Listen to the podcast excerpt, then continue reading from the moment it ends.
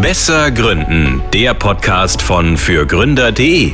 Thema diese Woche CFO. Wie baue ich eine Finanzabteilung auf? Hört dazu nun die Live-Aufzeichnung unseres Expertenwebinars mit den Chief Financial Officern von Wildling Shoes, AirUp und Mersor. Und hier ist euer Host und Chefredakteur von fürgründer.de, René Klein.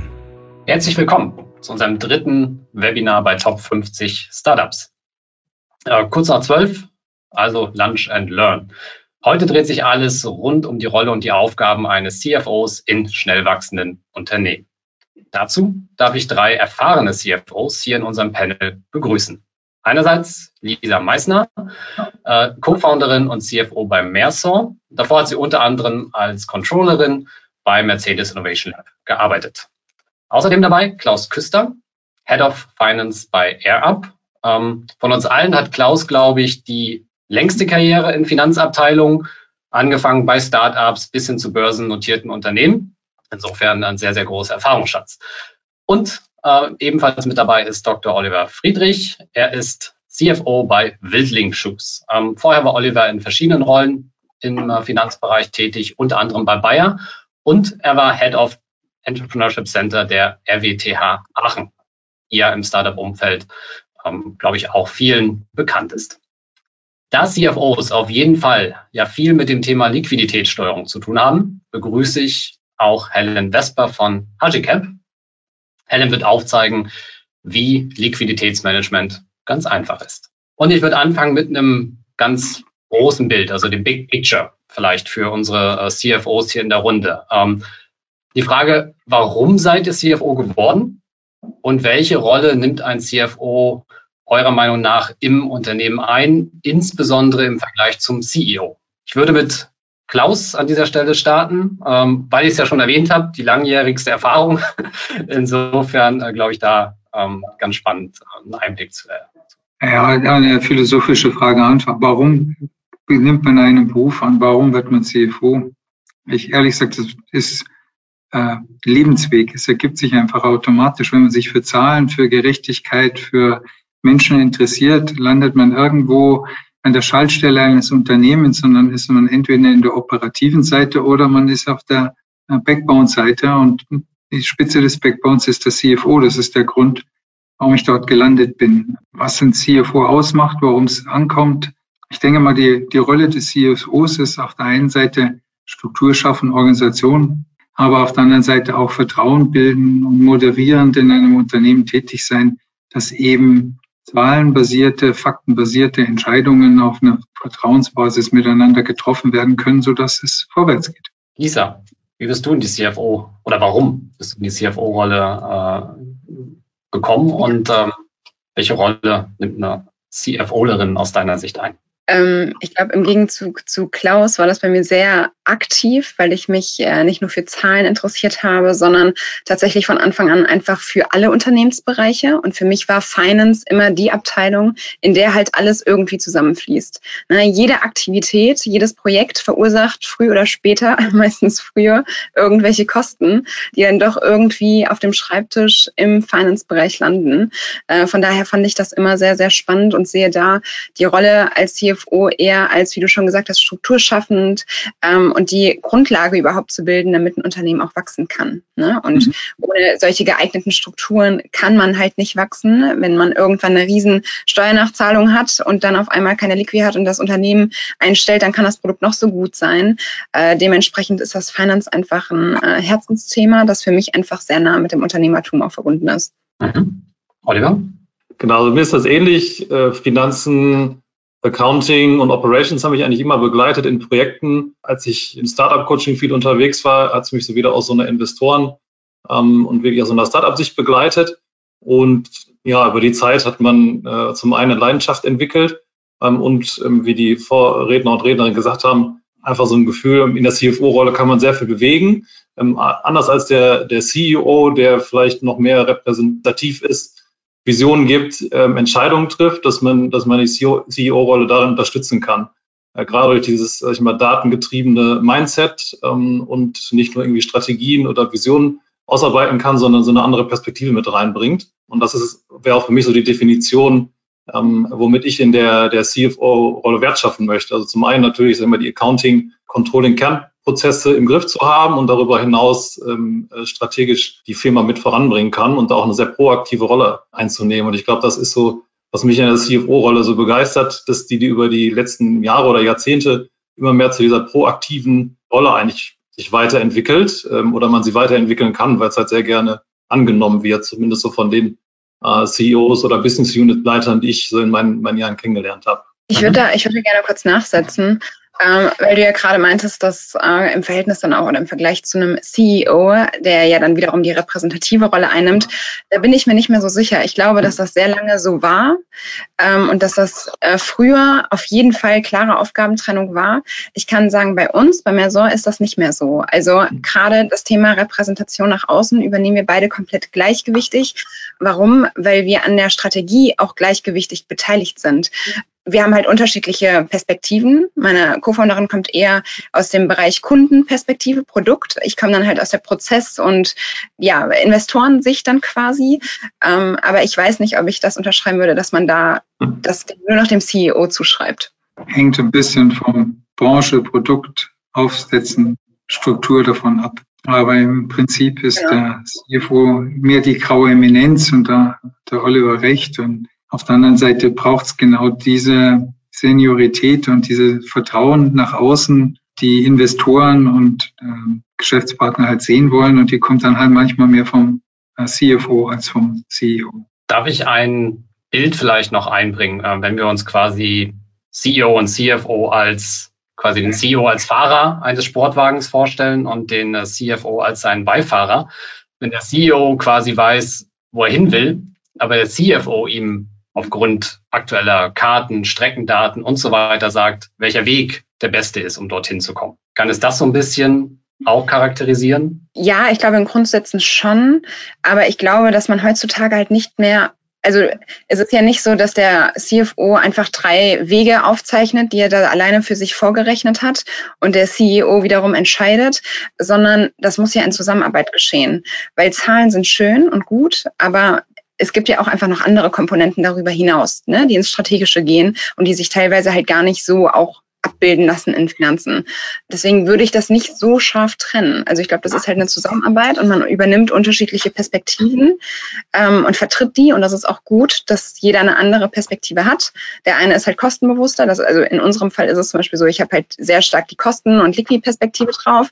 Ähm, Stella übernimmt dann eher die Potenziale im Umsatz und in den Kunden.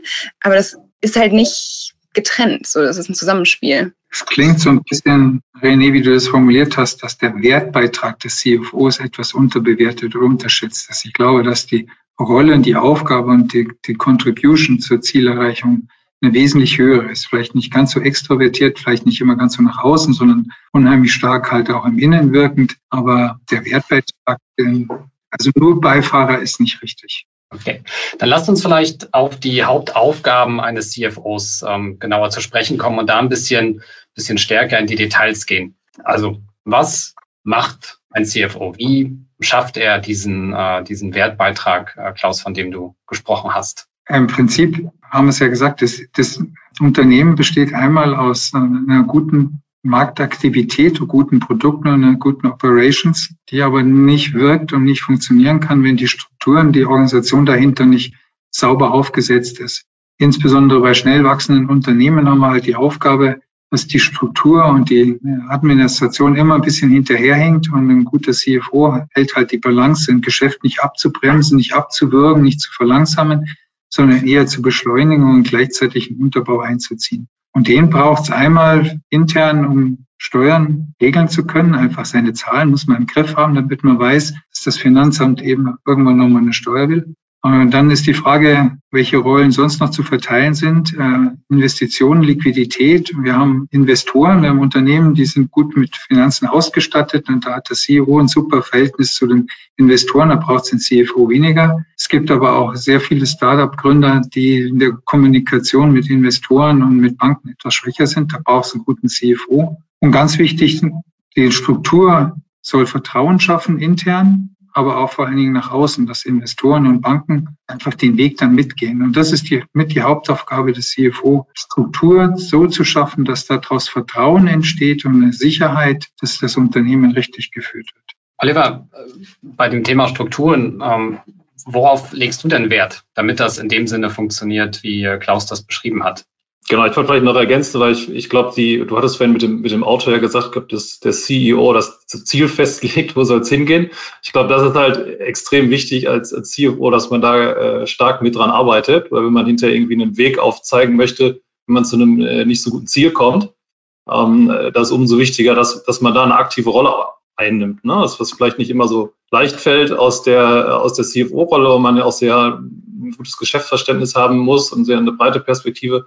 Aber ich glaube, das ist so einer der, ja, der wichtigsten äh, äh, Sachen, die man, die man einbringen sollte. Ähm, und das ist für mich auch immer so der, die Maßgabe, wie, wie, wie soll die Struktur, also jetzt sag ich mal, aus seiner rein organisatorischen Struktur aussehen. Ne? Also habe ich meinen, sag ich mal, Accounting-Teil, den Backbone-Teil, den Klaus auch ansprach, ist, äh, ist der abgedeckt. Ähm, und wie übernehmen wir denn diese, diese partnerschaftliche Rolle mit, mit CEO oder anderen ähm, äh, Stakeholder in der Firma, um ja datenbasiert und mit Insights unterstützen zu können. Ne? Also wie baue ich ein Planungsteam auf, wie, wie setze ich Controlling-Prozesse auf, Steuerungsprozesse ähm, und das ähm, insbesondere bei uns auch extrem wichtig, weil wir viel in der, in der Supply Chain machen, ein eigenes E-Commerce-Team und noch ein Data-Team. Ähm, ja, diese Vernetzung mit, mit den Leuten, dass man genau versteht, was, was machen die anderen, wer kann mich wo unterstützen und wo kann man sich gegenseitig zu ja, besseren Strukturen, Prozessen helfen. Weil ich glaube, das ähm, äh, ist extrem wichtig, weil wenn ich mir so vorstelle, auch mit einem kleineren Team, ähm, äh, was wir immer noch in so einem Scale-up im Finance sind, alles selber auszuarbeiten, ähm, das, äh, das, das würde nicht klappen. Und das ist für mich noch so einer der, der Kernthemen, ja, dieses Schnittstellenverständnis und äh, ja übergreifend vernetzt sein. Ich würde, wenn, wenn, wir, wenn ich diese Themen so clustere, höre ich so ein bisschen raus, das Thema Controlling, Compliance, bis hin eben auch zum, zum Jahresabschluss, dass der sauber abgegeben wird. Ähm, das Thema Steuerung, Financial Modeling, hatten wir mit drauf, also auch dann Liquiditätsvorschau und Prognose und das Thema Finanzierung. Also wo kommt im Prinzip dann äh, im Zweifel noch das Geld her, wenn eben noch externes äh, Geld, Geld gebraucht wird. Ja, ich würde gerne noch darüber hinausgehen, weil in meinen, nicht nur jetzt bei Mersor, sondern auch in meiner Erfahrung von, vom Daimler und anderen Unternehmen, die ich in der Rolle als Unternehmensberaterin dann wiederum kennengelernt habe, kann man das natürlich so trennen, dass der CFO komplett nur für die Finanzthemen verantwortlich ist. Ich habe es aber häufig auch so gesehen, dass da gerne auch noch andere ähm, Bereiche mit runtergegliedert werden. Also das kann HR sein. Ich weiß, HR ist immer gerne so ein äh, Streitpunkt, wo das untergliedert wird. Das würde ich sagen, habe ich beides schon gesehen, beides auch erfolgreich. Das ganze Thema IT-Infrastruktur, Infrastruktur generell, also alles, was so intern gerichtete Prozesse sind. Das ist aber etwas, was natürlich dann auch immer sehr stark von den individuellen Kompetenzen und einfach der Organisationsstruktur zusammenhängt. Aber ich möchte es nur noch mal erwähnt haben, dass es CFO häufig nicht aufhört beim Wort Finance, sondern da eigentlich anfängt und gerade die ganzen internen strukturellen Themen noch mit berücksichtigt. Wie macht ihr das? Ist das bei euch dementsprechend äh, aufgesetzt, sowieso das, wie du das gerade beschrieben hast? Ja, also wir haben es ganz stark so getrennt, dass wir sagen, interne und externe Perspektive quasi. Alles, was intern gerichtet ist, sprich natürlich Finance, all die Themen, die du gerade besprochen hast, HR, Infrastruktur liegen bei mir. Und alles, was wiederum nach außen geht, was mit dem Produkt, mit dem Kunden zu tun hat, äh, das liegt dann wiederum bei meiner Mitgründerin, die CEO ist. Helen, vielleicht äh, bei diesem Thema ähm, Finance, was wir als so ein Hauptfeld natürlich für den, für den CFO identifiziert haben. Welche Fragen wollen denn die CFOs mit eurem Tool lösen? Was sind da so die, die Hauptmotivatoren äh, oder die Haupt, äh, vielleicht auch Pain Points? Also ich glaube, man kann das ganz gut so wahrscheinlich in drei, drei Punkte unterteilen. Ja? Also auf der einen Seite, äh, ich glaube, jeden CFO interessiert, äh, wie, wie sah die Vergangenheit aus? Ja? Also wie waren wir in der Vergangenheit technisch aufgestellt, äh, wie hat sich die Liquidität in der Vergangenheit entwickelt, vielleicht auch, wie haben wir in der einen oder anderen Krise äh, nicht optimal gehandelt. Genau das kann man ja einem Tool wie unserem analysieren und anschauen, ne? gucken auch daraus lernen, was kann man für die nächste Krise mitnehmen. Ich glaube, viel spannender und auch noch wichtiger ist eigentlich der Status quo. Also wie viel Transparenz habe ich über meine Liquidität? Wie viel Liquidität habe ich gerade? Was muss ich ganz akut machen? Welche Kunden muss ich jetzt an Zahlungen erinnern? Welche Rechnung muss ich noch bezahlen? Also im Prinzip ganz akut, wie muss ich handeln? Und dann im Next Step, und das ist, glaube ich, schon so ein bisschen die Königsdisziplin der Liquiditätsplanung, ist vorauszuplanen. Also zu schauen, wie bin ich liquide aufgestellt in drei Monaten, in sechs Monaten, vielleicht auch in einem Jahr und äh, was passiert bei Eventualitäten. Also wenn ich zum Beispiel neue Mitarbeiter einstelle, ne, da sind wir wieder beim Thema HR. Was passiert, wenn ich, äh, wenn die nächste Krise kommt, wenn die Gaspreise steigen, wenn Lieferketten unterbrochen sind? Ich glaube, da haben wir in letzter Zeit viele Beispiele gesehen, wo Sachen sehr unerwartet auf einen zukommen können. Ähm, ich glaube, das ist dann mal so eine zukunftsgerichtete Perspektive, die man als CFO auch entwickeln muss. Und das ist, glaube ich, das, warum viele Kunden zu uns kommen, weil sie genau das suchen mit einem Tool, das einfach darzustellen. Dann tauchen wir vielleicht ein bisschen mehr in dieses Thema Steuerung und Financial Modeling ähm, ein.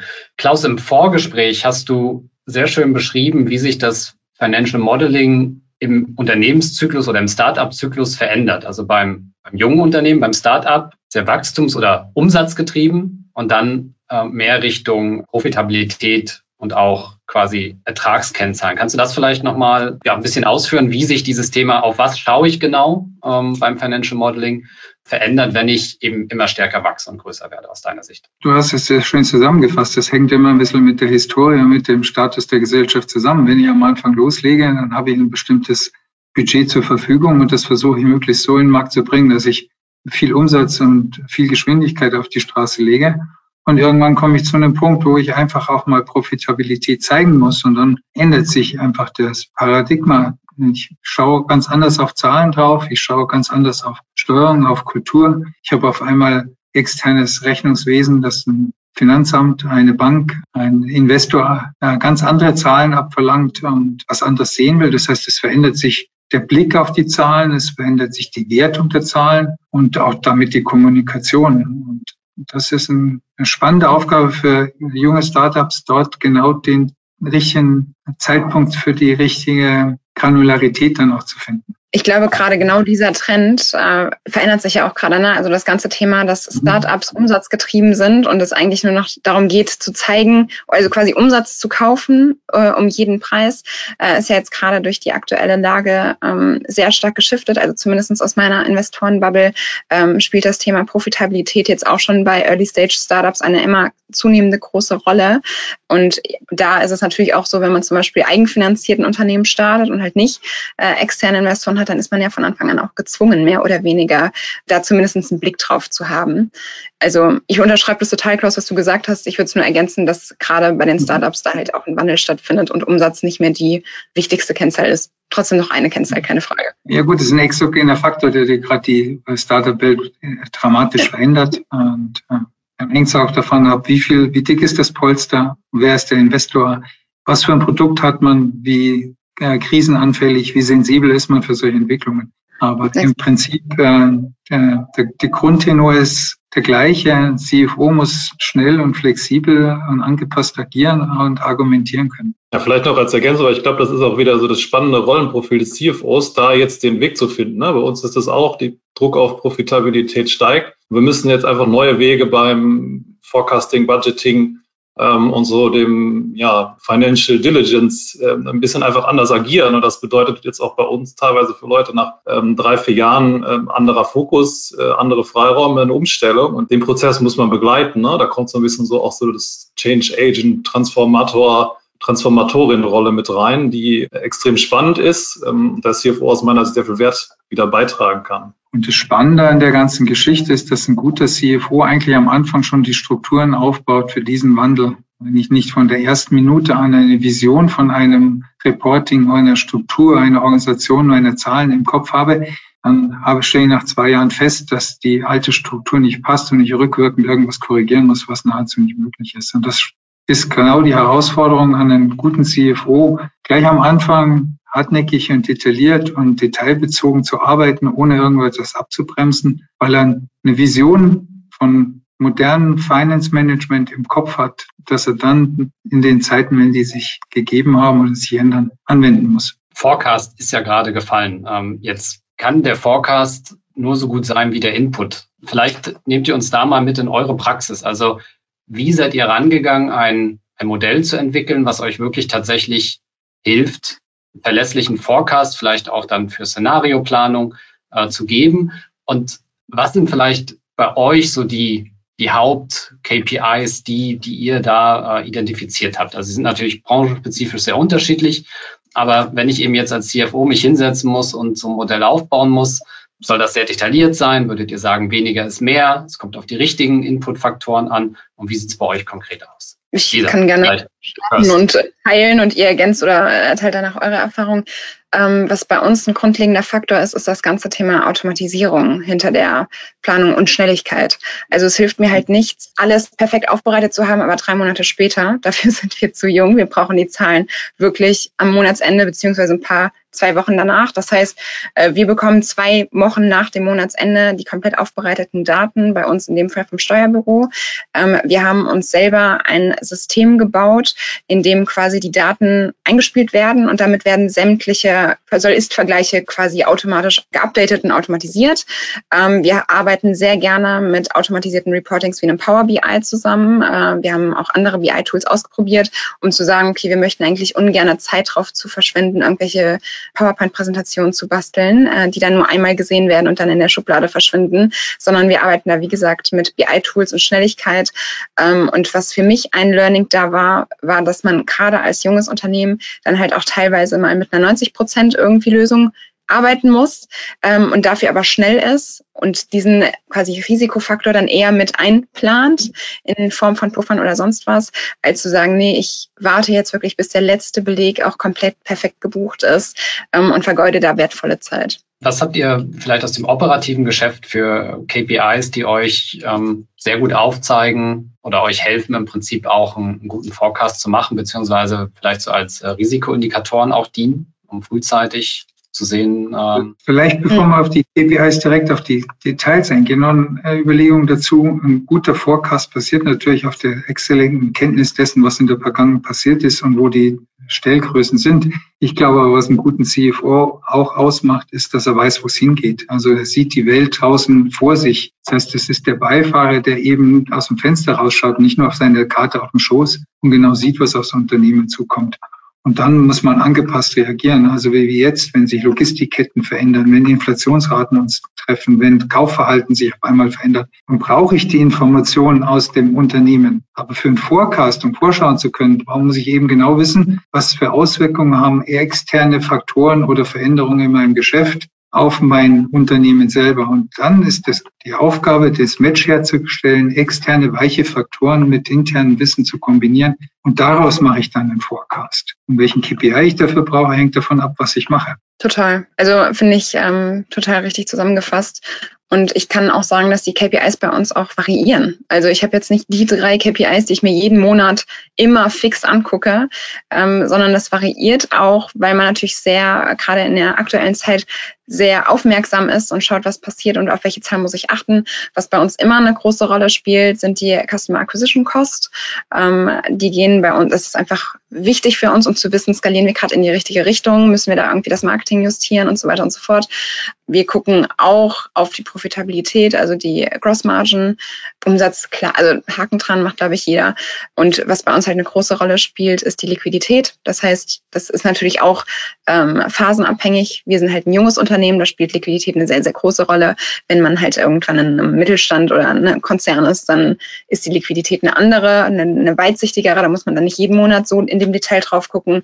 Das sind so die Hauptfaktoren. Aber wie gesagt, es ist ein Zusammenspiel von sehr, sehr vielen KPIs, die alle automatisch aufbereitet sind in einem BI und ich kann mich dann halt entscheiden, worauf ich jetzt den Fokus legen möchte und wo ich tiefer einsteige. Oliver, Klaus, könnt ihr vielleicht noch ein paar spezifische Kennzahlen, die ihr nutzt, die für euch besonders wichtig sind, in die Runde geben? Ich die Branche dran. E-Commerce, Retention, äh, Klickraten, Conversion Rate, also alles, was ein früher Indikator ist, dass irgendwas nicht funktioniert. Äh, Customer Acquisition Cost gehen sind auf einmal zu hoch. Äh, die Conversion Rate funktioniert nicht. Äh, die, die Wiederkaufrate bricht weg. Das sind alles branchenabhängige Indikatoren, die auf die Hinweise geben können, ob in der Zukunft sich was verändert. Genau, also wir machen auch Direct-to-Consumer, ähm, auch nur online. Das heißt, ähm, für uns, so wie Klaus gesagt hat, diese ganzen E-Commerce-Metriken und wir haben einen relativ guten Indikator eigentlich, wie unsere New Customer Acquisition, äh, die, die korreliert sehr gut eigentlich mit unseren Wachstumszahlen aus der Vergangenheit. Also es ist eigentlich ein Frühindikator für uns, wir äh, quasi unsere New Customer Ziele nicht erreichen und die Wiederkaufsraten der einzelnen äh, Jahrgänge, also seit, den, seit quasi der Gründung, ähm, haben wir relativ äh, einen guten Blick, wie sich so die Wiederverkaufsquoten aus den einzelnen Jahrgang, Jahrgängen entwickeln. Ähm, Average Order Value ist relativ konstant, also kann man ganz gut über dieses Modell, das haben wir in den letzten halben Jahr auch nochmal deutlich verfeinert, äh, eine gute Umsatzprognose geben. Ähm, vor allen Dingen auf eine Art und Weise, dass die im Unternehmen jetzt eigentlich alle verstehen und wir sehr transparent machen können, was die Annahmen sind, welcher Faktor ändert sich. Das fand ich extrem hilfreich, jetzt auch äh, am Jahresanfang in einer sehr turbulenten Zeit für uns, ähm, wo auf einmal im Februar ein sehr schwieriger Monat war und man eigentlich gar nicht wusste, okay, wie, wie ordne ich das jetzt ein? Was passiert im März? Was passiert im April? Und darüber hinaus, und da haben wir eigentlich einen guten Weg gefunden, dass dann, also sei es jetzt zwischen CEO, CFO oder zwischen E-Commerce Leads und ähm, Product Level eigentlich alle auf eine Sprache zu bringen und alle ein Verständnis haben, wie entwickelt sich jetzt mal im großen, großen der Umsatz.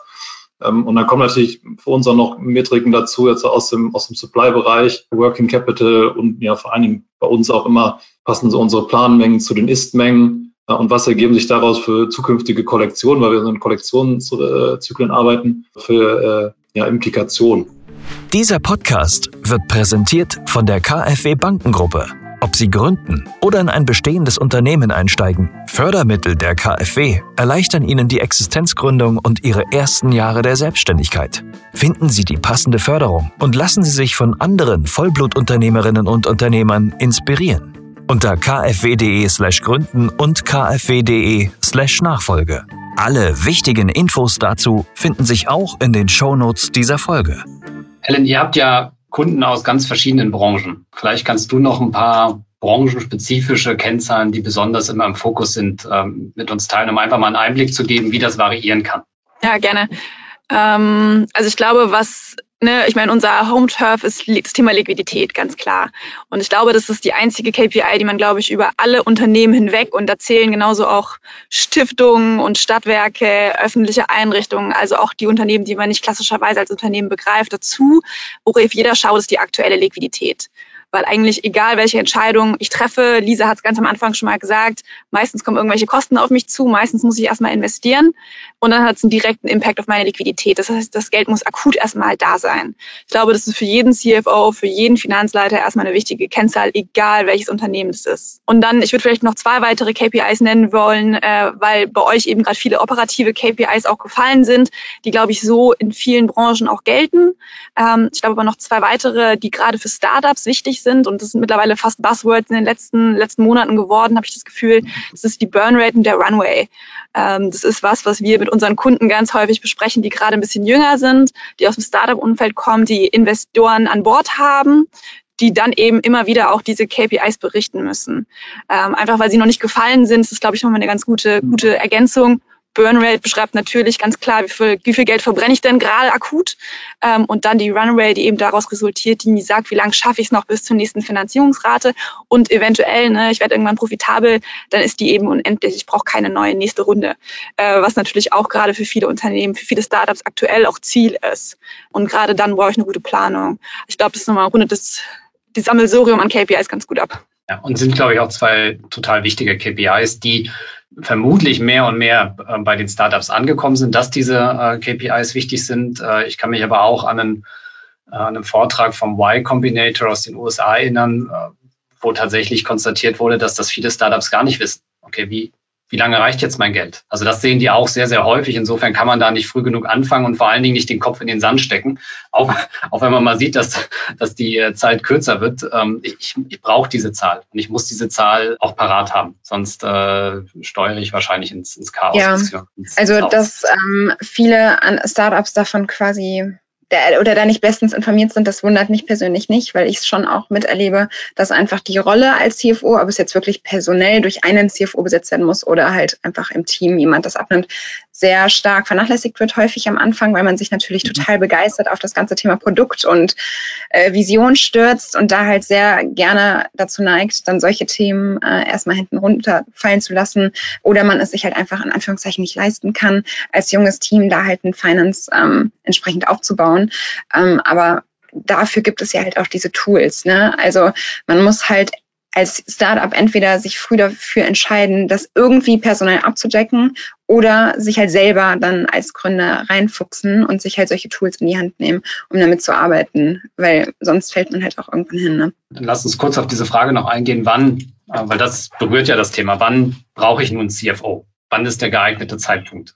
Was sind eure Gedanken oder Hinweise oder Ratschläge auch? Lisa hat es gerade gesagt, wozu brauche ich einen CFO? Was ist seine Aufgabe? Wenn ich im Team jemanden habe, der extern kommunizieren kann und mit Geld umgehen kann, dann brauche ich ihn vom Tag eins. Wenn ich einen CEO habe, der ein guter Betriebswirt auch ist und nicht sein Produkt, sondern auch sein Geschäft im Auge hat, brauche ich ihn ein bisschen später.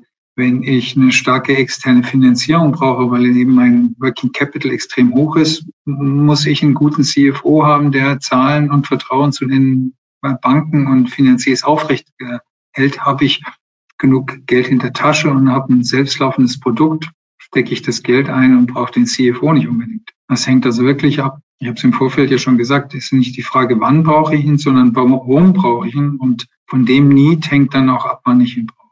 Vielleicht da ganz spannend die Erfahrung von Oliver aus dem, ähm, aus dem Vorgespräch. Also die, die Bewertung, Klaus, so wie du sie geschildert hast, ist, glaube ich, nachvollziehbar, transparent. Ähm, in der Praxis, ähm, Oliver, ich hatte dich ja gefragt, wärst du gerne früher da gewesen als CFO bei Wildling? Hast du ja gesagt. Es ist vermutlich eben ein, ein Prozess, den man, ähm, so, so wie viele Dinge vielleicht immer ein bisschen wegschiebt, ähm, vielleicht weiß, ja, ich bräuchte, ist aber dann doch noch hinauszögert. Genau, ne? also ich glaube, wenn man so mit dem Mindset von, von Klaus äh, rangeht, wa warum brauche ich vielleicht jetzt in dem Fall bei uns ein CFO, ah, okay, weil der eine ERP-Integration vorab mit begleitet und sicherstellt, dass ich mal alle Finance-Anforderungen abgebildet sind und nicht nur irgendwie die, die, die Logistik-Anforderungen. Dann kommt man eigentlich schnell zu mir, ich muss diese, das wahrscheinlich füllen, diese Lücke, die gerade da ist, sei es jetzt mit dem CFO oder mit einem sehr guten Finance Project Manager oder vielleicht ähm, fuchst sich einer der Gründer, Gründerinnen mit rein. Jetzt in dem Fall ähm, bei uns kam ich quasi kurz nach der ERP-Einführung, sofern man das halt ERP, also ne, wir mussten dann in Finance noch so viel, so viel nachziehen. Mittlerweile sind wir da ähm, auch jetzt im Finance mit live, aber das hätte man sicher alles sparen können, wenn man quasi vorher die Entscheidung getroffen hätte, das Projekt ein bisschen anders gesteuert hätte. Ähm, aber auch da, wie gesagt, das hätte, hätte das auch drei, vier andere Wege gegeben. Nur jetzt, da ich quasi diese Rolle übernommen habe, ja, hätte ich mich über ein bisschen mehr Vorlauf gefreut. Aber ich glaube, das ist immer so. Ne? Man kommt und man schaut, was ist der Status quo, man redet mit den Leuten und denkt, ach, hier könnte man noch das machen, das machen ähm, sieht äh, Dinge, das wäre wahrscheinlich ja zu jedem Zeitpunkt eigentlich so. Äh, ist aber auch das Spannende, dass man immer Themen hat und Herausforderungen, die man sich dann stellen muss und dann schnell auch am Anfang priorisieren muss, wo, wo, wo gehe ich jetzt rein und wo kann ich Sachen laufen lassen oder ähm, delegieren. Also Oliver, total. Ich sehe es genauso wie du. Ähm, das ist immer der Fall. Wenn jemand Vollzeit neu in ein Unternehmen kommt, ähm, ist es klar, dass er da oder sie da Themen sieht, wo er denkt, okay, das hätte man ja auch äh, vorher anders machen können und wäre ich da gewesen, dann wäre das jetzt anders. Das ist ja in der Natur der Sache. Also ähm, ich glaube, das ist bei jedem so und ich kann da nur eine Anekdote von Mersor erzählen. Als ich angefangen habe, ich habe tatsächlich ein bisschen, ich bin später dazu gestiegen äh, bei Mersor, habe mich quasi dann eingekauft und ähm, das ausgeglichen. Aber es ist eine andere Geschichte. Habe ich quasi einen Ordner übergeben bekommen, der hieß äh, Misthaufen Stella. da waren alle Belege und alle Buchhaltungssachen drin, die quasi vorher irgendwie so halbwegs gelaufen waren. Und da habe ich mich natürlich auch, ne, wenn ich da von Anfang an da gewesen wäre, dann hätte es den so auch nicht gegeben. Ich glaube, das ist in der kompletten, in der Natur der Sache, dass das Gefühl da irgendwie mit, mit einhergeht. Aber das sind ja genau die Herausforderungen und Chancen, die man dann äh, in der neuen Position hat. Wir nehmen den Appell von Klaus mit, ähm, diese Rolle und die Aufgaben und das Warum und Wofür ähm, einfach immer mal wieder äh, aufzuwerfen, dann verpasst man wahrscheinlich auch nicht den Zeitpunkt, ähm, um den CFO damit mit an Bord zu nehmen. Er kommt in der Regel nie zu früh, meist zu spät, insbesondere aus der eigenen Einschätzung. Ähm, vielleicht, be bevor wir ähm, äh, dann nachher zu, zu der QA übergehen, vielleicht noch das Thema äh, Finanzierungsmix. Äh, es ist ja schon gefallen, Finanzierungsrunden, Banken, äh, vielleicht noch andere Wege. Lisa, ähm, ihr habt euch ähm, bei Mersor auch für Revenue-Based Finance entschieden. Kannst du das in, in Deutschland zumindest eine relativ neue Form? Kannst du das kurz vorstellen, die Vorteile vielleicht und warum? Im Vergleich vielleicht zu Investoren, auch zu Banken? Ja, also wenn es um das Thema ja, Fremdverschuldung geht, bin ich immer ein Fan davon, dass man einen gewissen Grad an Fremdverschuldung auch hat. Ähm, gleichzeitig mag ich es, wenn man das Risiko verteilt. Ähm, also ich möchte nicht einen Bankkredit haben, sondern ich versuche da wirklich in einem Baukastensystem mit mehreren ähm, Möglichkeiten, sowohl Investoren, die haben wir auch an Bord, als auch einen Bankkredit, als auch äh, Revenue-Based Financing zu arbeiten.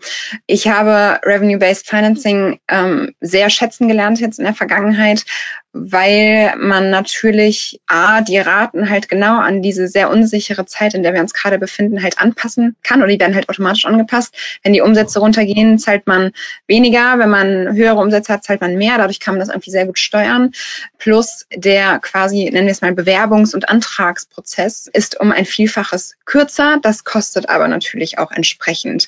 Also natürlich sind gerade die Gebühren, das sind ja meistens Fixgebühren, teilweise kommen noch Transaktionskosten drauf, die man für Revenue-Based Financing abschließt, wesentlich höher, als wenn ich jetzt zur Bank gehe. Und da muss man gar nicht drüber reden, ähm, auch wenn die Zinsen gestiegen sind. Ich, da kommt Revenue-Based Financing, toppt das auf jeden Fall noch lange. Ähm, aber es geht halt sehr schnell. Also meistens ist das bei uns eine Sache von einer Woche, teilweise sogar schneller, wenn man irgendwie mit PayPal arbeitet oder anderen Anbietern. Und dann ist das Thema durch. Und da muss ich halt immer für mich abwägen, äh, wie viele Ressourcen habe ich, wie setze ich die am sinnvollsten ein. Und gerade wenn ich zur Bank gehe, ähm, habe ich die Erfahrung gemacht, dass man da häufig sehr, sehr viel Einsatz zeigt und im Zweifelsfall dann doch, auch gerade als junges Unternehmen, dann doch eine Absage oder sonst was bekommt. Ähm, das sind halt meine persönlichen Erfahrungen, weshalb ich gesagt habe, okay, Speed is King in dem Kontext. Ähm, ich gehe dann lieber zu Revenue-Based Financing-Modellen ähm, und nutze natürlich genau diese Sachen wie Kredite, weniger, aber halt Revenue-Based Financing, um halt nicht jedes Mal quasi teuer meine Anteile ähm, an Investoren zu verkaufen. Investoren, Oliver, ihr habt gar keine Investoren, hat mir Anna erzählt neulich in einem Podcast. Ähm, lebt es sich so angenehmer? Fokussiert sich das dann bei euch auf Banken oder was setzt ihr noch ein, um den, den Finanzierungsmix Genau, also ich genau, also ganz am Anfang, hat die Anna wahrscheinlich auch erzählt, ging das mit Crowdfunding tatsächlich los. Also es gab so ganz frühe Early Adopters. Ähm, und dann hat sich das tatsächlich relativ schnell selber getragen und äh, tut es immer noch. Also wir arbeiten quasi mit Hausbanken und Kreditlinie, äh, um, sag ich mal, Liquidität aussteuern zu können. Und ähm, ja, ich glaube, die Herausforderung ist halt die gleiche. Ne? Ich, ich muss jetzt sehr genau äh, die Liquidität eigentlich als, als Maßzahl haben, um sicherzustellen, ähm, wie jetzt über den Jahreswechsel oder Anfang des Jahres auch in den Zeiten halt frühzeitig äh, gut aufgestellt zu sein. Ne? Das ähm, hat jetzt wunderbar immer geklappt. Ähm, aber auch, auch jetzt in den Zeiten von Unsicherheiten tauscht man sich natürlich auch schon mal auch dann aus, gibt es potenziell alternative Möglichkeiten, ähm, was, was kann man machen. Auch Lisa hat das ja so umfangreich besprochen. Ne? Mit unseren Partnern sind wir zu solchen Möglichkeiten auch immer im engen Austausch und halten uns damit quasi verschiedenste Optionen offen die wir halt jederzeit, sag ich mal, in Plan B aus der Tasche ziehen können. Nur halt mit dem Unterschied, dass wir jetzt nicht irgendwie ähm, so sehr regelmäßige Board-Meetings, äh, Investoren-Updates haben, wie das in dem Umfeld dann nochmal ein bisschen anders aussieht. Klaus hatte das ja auch angesprochen, da gibt es ja auch verschiedene Präferenzen. Ähm, aber wir haben ein sehr partnerschaftliches Verhältnis mit unseren Hausbanken und da bin ich auch froh drüber, die als, sag ich mal, verlässliche äh, Unterstützer dabei zu haben. Auch nochmal so die Einschätzung äh, Hausbanken versus Investoren. Das ist ja teilweise ja. eine Frage, die man halt auch nicht, äh, das ist nicht immer eine Wahl, die man hat als junges Unternehmen. Ne? Also viele Banken sprechen gar nicht mit dir, wenn du nicht drei Jahre auf dem Markt bist. Da gibt es sicherlich auch Möglichkeiten, es gibt Förderungsbanken, IBB und so weiter und so fort, aber es ist jetzt nicht so eine komplett klare Entscheidung, die man jedes Mal treffen kann. Und vielleicht noch als Nachtrag zu der Frage, lebt es sich leichter ohne Investoren? Ich glaube auch, ähm, das ist natürlich eine mit Absicht äh, sehr spitz formulierte Frage. Ähm, es lebt sich sicherlich anders, aber nicht schwerer oder also man hat halt andere der, der Job verändert sich. Man hat halt das ganze Thema Investors Relations, man hat das Thema Reporting, das nochmal an eine andere äh, Stränge irgendwie bekommt. Aber man bekommt natürlich auch ganz viel. Und ich muss sagen, jetzt gerade in dem im vergangenen Jahr haben sich unsere Investoren wirklich als sehr, sehr starke Sparing-Partner auch erwiesen, ähm, die uns da auch von der Controlling-Perspektive irgendwie immer beiseite gestanden haben und da Tipps gegeben haben. Von daher würde ich das Wort leichter und schwerer in dem Kontext nicht formulieren. Es ist einfach nur anders mit anderen Aufgaben und Themenschwerpunkten und was einem da am Ende dann gefällt, das ist, glaube ich, komplett individuell. Das kann man ja für jede Firma selbst festlegen. Eigentlich zwingt einen der Investor zu der Exzellenz und der Genauigkeit und zu dem Vorausschauenden, was man eigentlich als CFO gerne selber macht. Also da sollte eigentlich Deckungsgleichheit bestehen. Ich glaube, ein CEO mag da manchmal eine schwierige Rolle haben, wenn es um Marktentscheidungen geht oder um Positionierungsfragen. Aber als CFO ist man eigentlich mit einem guten Investor ganz gut aufgehoben. Bevor wir gleich in die QA äh, übergehen und ich quasi äh, die gesammelten Fragen bekomme, würde ich Helen bitten, ähm, kurz einfach nochmal vorzustellen, was äh, Agicap macht und wie Agicap CFOs helfen kann, ähm, zu steuern, zu monitoren, zu managen. Ja, sehr, sehr gerne. Danke dir, René. Also vielleicht ein Satz vorneweg. Ähm, Agicap ist eine cloud-basierte Software. Das heißt, man nutzt die über den Browser, über x-beliebigen Browser, genauso wie man sich überall anders mittlerweile überall einloggt, E-Mail, Passwort eingeben und dann landet man auf dem Hauptdashboard. Und äh, das Hauptdashboard ist eigentlich super leicht zu lesen und soll vor allen Dingen Transparenz geben. Transparenz über genau das, was ich eben schon gesagt habe, über die Vergangenheit, aber auch über den Jetztzustand, vor allen Dingen über den Jetztzustand und dann eben aber auch die Möglichkeit geben, für die Zukunft zu planen. Das Ganze sieht dann visuell so aus, dass ich hier so schöne rote und äh, grüne Balken im Dashboard sehe auf einer Monatsbasis. Das heißt, ich sehe einige Monate der Vergangenheit, den aktuellen Monat und die kommenden Monate, theoretisch auch Jahre oder Quartale, was auch immer mir da beliebt. Und ich sehe jeweils rote und grüne Balken pro Monat, die mir dann anzeigen, was sind dann meine Eingaben, äh, meine Einnahmen und meine Ausgaben. Und äh, im aktuellen Monat sowie in den zukünftigen Monaten teilt sich das dann auf in drei Farben. Das sind dann einmal dunkle Farben, dunkelrot, dunkelgrün für alles, was schon passiert ist, meine Ist-Werte, meine Transaktionen, die auf meiner Bank schon ein- und ausgegangen sind. Dann im nächsten, nächsten Teil des Blocks quasi ähm, hellrot, hellgrün zeigt mir an, was kommt in diesen Monat noch rein, was sind zum Beispiel offene Posten, die ich noch habe. Und ähm, als drittes sehe ich eben auch noch, was sind meine Planwerte. Also was habe ich mir als Sollwert festgelegt, wahrscheinlich im Jahresanfang oder eben in meinem jeweiligen Planungshorizont.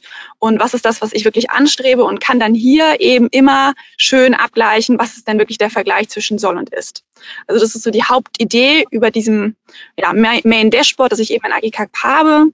Ähm, darüber hinaus, wir haben noch einige weitere Funktionen, auf die ich nicht detailliert eingehen möchte, aber wir haben zum Beispiel ähm, Rechnungsverwaltung, mit der man Sammelüberweisungen tätigen kann.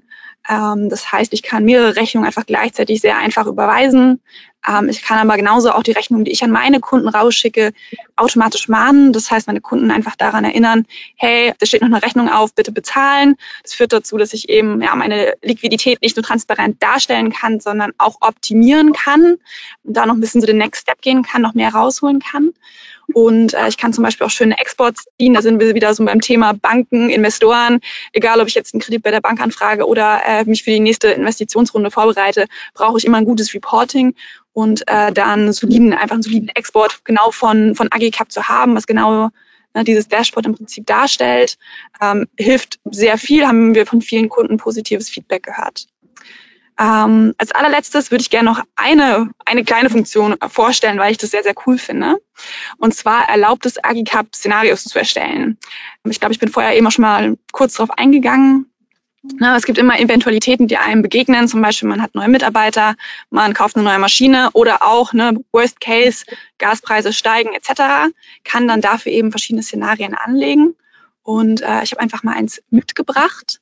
Das funktioniert so, dass man in ähm, der, im Dashboard quasi unter der grafischen Darstellung eine Art Tabellendarstellung hat, in der sowohl meine Einzahlungen als auch Auszahlungen eben dargestellt sind. Das wird ja alles automatisiert eingespielt, indem man seine Banken verbindet etc. Und kann dann hier einfach meine Planwerte einfach ändern. Also angenommen zum Beispiel stellen neuen Mitarbeiter ein. Natürlich steigen meine Ausgaben, weil ich höhere Personalkosten haben werde. Aber der Mitarbeiter also hoffentlich stellt sich das Hiring als Erfolg raus, mein Umsatz steigt. Das heißt, ich habe natürlich hier zwei, zwei Bewegungen, die sich äh, beim Szenario ändern, dadurch, dass ich einen neuen Mitarbeiter eingestellt habe. Und ich kann dann äh, in Agicap eben sehr schön einfach das Haupt mit dem äh, neuen Szenario vergleichen, kann Kurven, Liquiditätskurven übereinander legen und kann hier dann zum Beispiel einfach sehen, okay, in den ersten paar Monaten ist mein mit Mitarbeiter noch nicht rentabel, kostet mich vor allen Dingen mehr, aber eben dann zum Beispiel zum Jahreswechsel habe ich doch erheblich mehr Umsatz dadurch, dass ich den neuen Mitarbeiter eingestellt habe. Also wahrscheinlich werde ich diese Entscheidung treffen. Das ist im Prinzip das, was Agicap sehr schön macht und was ich für alle möglichen verschiedenen Arten von Szenarien äh, einfach darstellen kann. Dankeschön, Helen. Ich habe mittlerweile auch eine ganze Reihe an ähm, Fragen bekommen. Starten wir vielleicht mit der ersten Frage, die vermutlich nochmal alle Bereiche äh, tangiert, aber sehr, sehr praxisrelevant ist. Also, wenn eine Finanzfunktion eines Startups aufgebaut werden soll, was sind dann so die wesentlichen Schritte im ersten Jahr, die ihr empfehlen würde, zu einer professionellen Finanzfunktion in einem stark skalierenden Unternehmen mit guter Finanzierung? Also Was wäre quasi das Playbook für den äh, neu im Startup anfangenden CFO? Was sind so, was so eine 100-Tage-Agenda vielleicht, die ihr empfehlen würdet? Schwierig. Das ist jetzt eine, kommt genau wieder die, die Frage, warum? Warum brauche ich den CFO in der Rolle? Wenn es gut finanziert ist und es läuft gut, es scaled gut, dann ist die, doch die Frage, ich überlege mir, einen CFO zu holen, warum brauche ich ihn? Das heißt, wo geht meine Entwicklung eigentlich hin? Wo ist mein nächster Schritt? Äh, habe ich Investoren irgendwann abzulösen? Brauche ich weitere Finanzierung und Leverage über eine Fremdfinanzierung und nicht Eigenkapital? Habe ich größere Reporting-Ansprüche? Das heißt, meine Buchhaltung, mein Controlling muss besser werden. Habe ich, äh, wie der Oliver sagt, äh, eigentlich äh, noch kein ERP so im Place, dass ich meine Zahlen gut im Griff kenne. Ehrlich gesagt, die Karten legen, was ist eigentlich die Herausforderung, wo sind die Engpässe, was braucht man, wofür braucht man diese Ressource, diesen Verstand und diesen Beitrag. Und in dem Moment weiß man, wann man ihn holt und was man ihm für eine Aufgabe gibt. Ich glaube, dass äh, das Entscheidende ist, ein, ein CFO nur, weil ein CFO in den, ins Org-Chart gehört, ist nicht die richtige Antwort. Ich, ich gehe nochmal kurz auf die Frage ein. Ich glaube, das Ziel ist schon, äh, weil du ja gefragt hast, ist warum, ähm, es war mit in der, in der Frage äh, drin. Sie wollen im Prinzip den Schritt zu einem stark skalierenden Unternehmen hinbekommen und dafür auch äh, Kapital aufnehmen. Ähm, ich glaube, dass wir die Frage hier in der Runde so nicht beantworten können, weil da einfach viel zu viele Rahmenbedingungen nicht äh, bekannt sind. Äh, ich kann nur anbieten, dass wenn da konkrete Fragen sind, wenn man im Nachgang sich einfach mal austauscht ne, und man darüber spricht. Aber es gibt halt keine Blaupause. Es gibt nicht den Guide, den man abcheckt und dann funktioniert der CFO in dem Unternehmen sondern äh, wie Klaus schon richtig gesagt hat, man muss individuell gucken, warum, wo ist der Fokus, Geht es ums Reporting, geht es um die Investoren, geht es um was ganz anderes? Das kann man, also ich, es gibt keine Blaupause. So, und es hängt ja auch davon ab, was schon da ist. Ein Punkt zu den ersten 100 Tagen. Natürlich muss er zuerst die Zahlen und das Geschäft exakt verstehen. Er muss genau wissen, was für Größen hat er, welche, wo sind die Engpassfaktoren, wo ist Bottleneck, wie weit reicht die Liquidität, wer hat eine Run-Rate, Burn-Rate, das sollte er genau wissen. Und er sollte sich darüber in den ersten 100 Tagen eben Vertrauen aufbauen, intern zu seinen Kollegen, mit denen er zusammenarbeitet, damit die wissen, dass er versteht, was er tut und anfangen, externen Vertrauen aufzubauen, dass er dann loslegen kann, wenn es um Finanzierung geht. Also wenn es um die ersten 100 Tage geht, ist verstehen, verstehen, verstehen und äh, die Faktenbasis wirklich in den Griff kriegen und über qualifizierte faktische Kommunikation Vertrauen aufbauen. Lisa, eine ganz konkrete Frage an dich äh, und, und dieses Thema ähm, BI-Tools und Dashboard. Ähm, haben auch andere Bereiche außer eurem Unternehmen darauf Zugriff? Wie handhabt ihr das? Ja, total. Also die Frage, also wir arbeiten generell mit BI-Tools, um Daten schnell aufzubereiten. Ähm, das gilt aber nicht nur für den Finance und für die Investoren, sondern mit anderen KPIs dann auch fürs Marketing, für die Produktion und so weiter und so fort.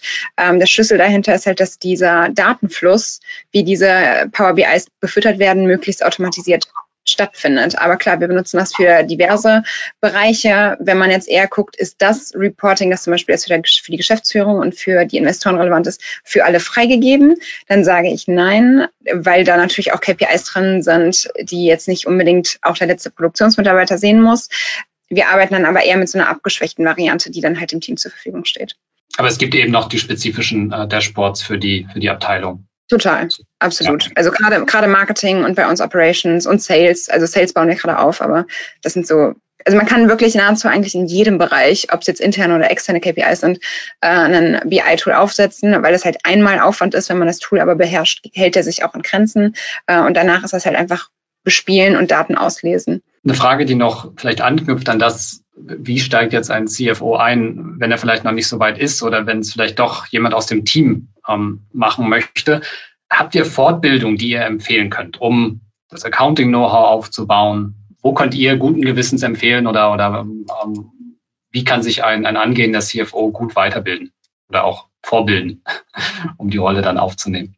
Die wichtigste Aufgabe für den CFO, wenn er so reinwächst, ist ein Vertrauen zu dem CEO, zu anderen Führungskräften zu entwickeln und dazu gehört unheimlich viel soziale Kompetenz und betriebswirtschaftliches Verständnis. Und das kann ich mir nicht durch ähm, Kurse aneignen. Was ich im guten CFO empfehlen würde, wäre nicht Buchhaltung zu lernen, sondern Controlling. Das heißt, Zahlen zu, so wie die Lisa sagt, zu generieren und dann zu verstehen, sie auszuwerten und daraus Schlüsse zu ziehen.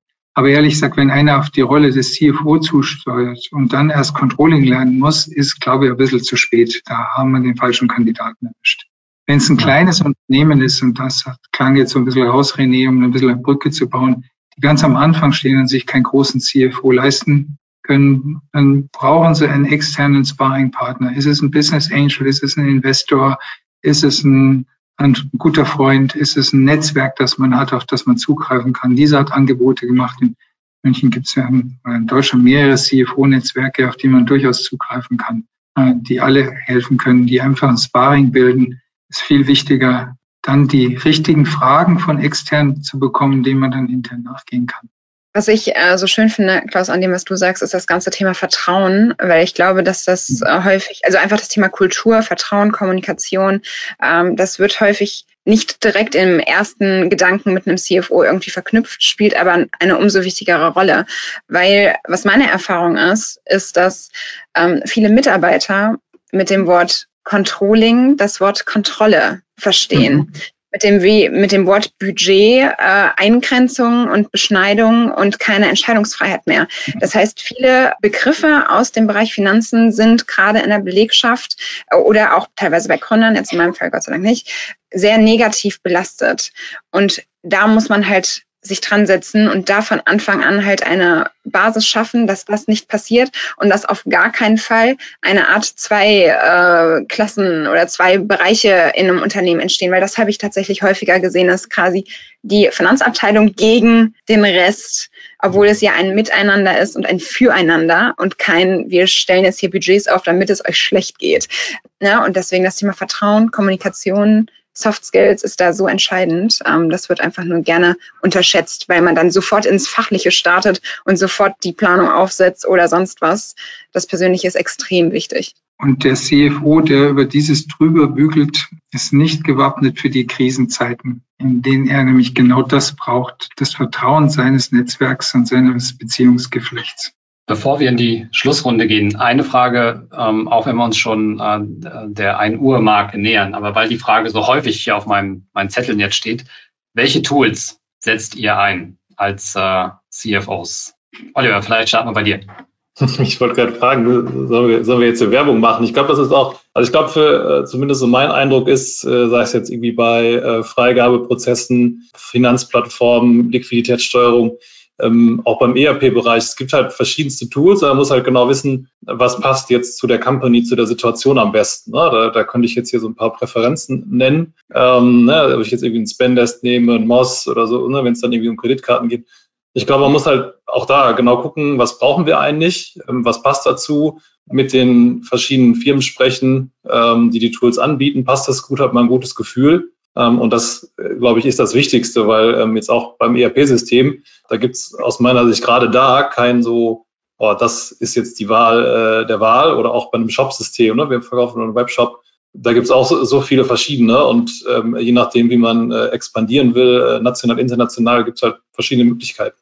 Ähm, deshalb glaube ich, bin ich zumindest jetzt vorsichtig zu sagen, dass das beste Tool, zumindest, wir haben jetzt viel über Tools gesprochen, aber bei uns ist doch auch immer noch äh, Excel, also wir nutzen auch Power BI für Reporting, aber am Ende des Tages spielt zum Beispiel auch Excel eine große Rolle, ehrlicherweise, auch mhm. in der Planung, in der, auch in Auswertung, ähm, bei, ne, bei allen, bei allen Hilfsmitteln, die es gibt, das, äh, da dreht sich zumindest bei uns dann doch oft äh, wieder vieles drum. Äh, beim Thema Tools ist auch fast schon, also ich bin ein sehr, sehr großer Fan von Tools, gerade ähm, am Anfang, weil man halt viele Prozesse dadurch irgendwie äh, vereinfachen kann und viele Ressourcen sparen, gerade wie gesagt, wenn man ein junges Team ist. Aber worauf man eher achten sollte als das Tool selbst, sind die Integration und die Schnittstellen. Weil ähm, keinem ist geholfen, wenn man einen Tool-Dschungel äh, erstellt und man in der Cloud verloren geht, wenn man äh, für jedes Tool, für jede Funktion irgendwie ein anderes Tool benutzt. Äh, von daher ist extrem wichtig, dass die miteinander sprechen und dass es quasi einen Ort gibt, wo all die Sachen wieder zusammenfließen und man halt nicht sich durch Trilliarden Tools durchklickt. Ne? Also da neigt man gerne zu und da muss ich sagen, spreche aus eigener Erfahrung, weil ich liebe Tools und Dinger. Ich, ich probiere wirklich alles aus. Ich habe schon extrem viele Sachen, gerade wenn sie in der Cloud sind, irgendwie ausprobiert und getestet. Ich finde das total spannend, aber man muss sich da im Zaum halten und halt eher gucken, wie ist die Gesamtinfrastruktur, wie sprechen die Tools miteinander und wo ist eigentlich mein One Single Source of Truth. Klaus, noch was zu ergänzen? Ich brauche irgendetwas, was mir Trends aufzeigt und nicht einen, einen Status. Und da kann ich ein Stück Papier nehmen, wenn ich gute Zahlen vorschreiben kann, aber Excel bietet sich natürlich an. Dann zur Abschlussrunde. Ähm, wenn ihr nochmal in euch geht und zwei Tipps rauskramt aus eurem Fundus, ähm, was ihr ihnen mitgeben wollt, ähm, wenn sie sich an nichts erinnern, aber an das sollen sie sich erinnern. Also das wäre jetzt quasi die, äh, die Benchmark für diese Tipps, ähm, so als, äh, als Takeaway dann wäre es äh, super. Genau, ich hätte, äh, hätte es versucht, auf zwei, auf zwei knackige Sätze runterzubrechen. Und zwar einmal das Thema Money Mindset. Das richtet sich vor allen Dingen an die Leute, die vielleicht noch nicht CFO sind oder vielleicht gerade auf der Suche sind äh, nach einem oder gerade die frischen Gründer, die vielleicht zuhören. Ich glaube, es ist einfach wichtig. Wir sehen bei ganz vielen Kunden, die sind super engagiert, was ihr Produkt angeht, was ihr Kerngeschäft angeht, aber haben am Anfang vielleicht fast ein bisschen Angst, das Thema Finanzen anzugehen. Und ich glaube, dann ist es super wichtig, am Anfang Money Mindset zu entwickeln, gerade wenn man noch ein junges Startup ist. Und das Zweite, mein Ratschlag wäre, don't be surprised. Die nächste Krise kommt bestimmt. Das haben wir jetzt gerade in den letzten zwei Jahren wahnsinnig viel gesehen. Deswegen don't be surprised, sich gut aufzustellen, macht, glaube ich, Sinn, eine gute Finanzplanung zu haben. Macht Sinn. Don't be surprised. Genau. Danke. Ich, ich kann mich gerne anschließen. Ich habe, ich weiß nicht, ob ich es in so fancy Sätzen, ich, ich probiere es mal. Äh, ich glaube, das ganze Thema, aber das gilt halt nicht nur fürs Finance, fail fast ist bei uns super wichtig. Und gerade wenn man sich in solchen Zeiten wie jetzt gerade bewegt, schnell Planungen anpassen zu können, da auch sich jetzt nicht zu schade zu sein, wenn man halt mit der Planung mal daneben lag. Das ist halt jetzt gerade so, das aber entsprechend schnell anzupassen ist, da also agil und flexibel zu sein, extrem wichtig. Und das zweite ist dann eher New Work gleich New Controlling. Äh, das spielt auch so ein bisschen in Klaus Thema äh, Vertrauen und Verantwortung mit rein. Das hat, glaube ich, sehr lange einfach nicht genügend Aufmerksamkeit bekommen, weshalb in gerade vielen Unternehmen diese zwei Fronten bestehen. Ähm, man muss Controlling da neu denken, die Rolle des Controllings neu sehen und da ähm, halt die Kulturbrille auf jeden Fall mit aufziehen. Danke, Lisa. Ähm, vergesst nie, im, Menschen im Unternehmen agieren Menschen. Es sind alle Entscheidungen basieren irgendwo auf dem Zusammenhang, dem Zusammenspiel von teilweise irrational handelnden äh, Subjekten. Und der, das gute CFO versteht die Menschen, versteht die Zusammenhänge und kann das in Zahlen übersetzen. Aber man darf nie vergessen, dass an vorderster Front der Mensch steht. Oliver, jetzt bin ich gespannt. Jetzt muss ich gut nachdenken. Also ich glaube, das hatten wir vorhin schon.